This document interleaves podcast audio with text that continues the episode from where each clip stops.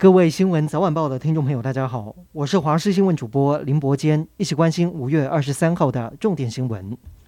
美国总统拜登今天表示，如果中国攻击台湾，美国会以军事介入来保卫台湾。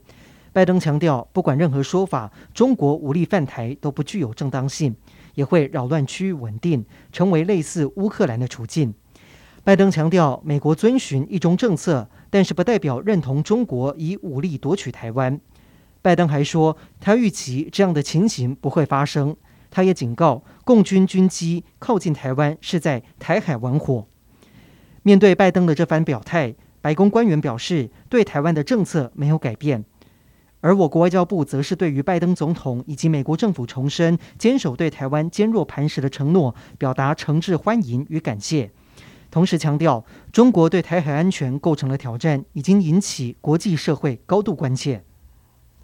今天国内新增三十六例的境外移入，以及六万六千两百四十七例的本土确诊，数字看似在下降，但是庄仁祥表示还要继续观察。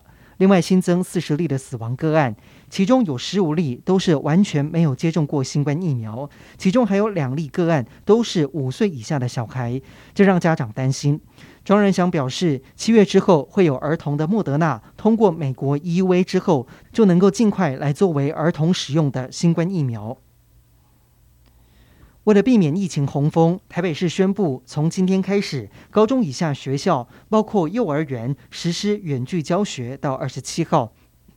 但是没有办法在家照顾的上班族爸爸妈妈，还是得让小孩到学校上课。如果有照顾的需求，那该如何跟雇主请假？劳动部表示，家长可以选择请防疫照顾假和家庭照顾假。防疫照顾假的部分不会影响到全勤和考绩，但是不强迫雇主之心。至于家庭照顾假，则是并入事假处理，一年只能够请七天。澳洲总理艾班尼斯今天宣誓就职，首次谈到中国议题，表明澳中关系不会改变。澳洲永远坚守价值观，预估未来澳中关系依旧会很艰难。就在艾班尼斯上任之际，英国媒体报道，中国正在跟两个太平洋岛国谈判签订安全协议。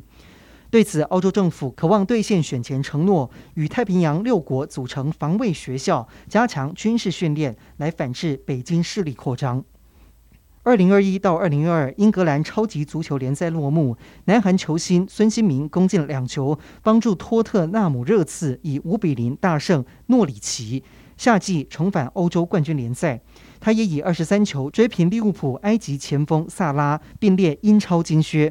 他也是史上第一位在欧洲五大联赛拿到金靴的亚洲足球员。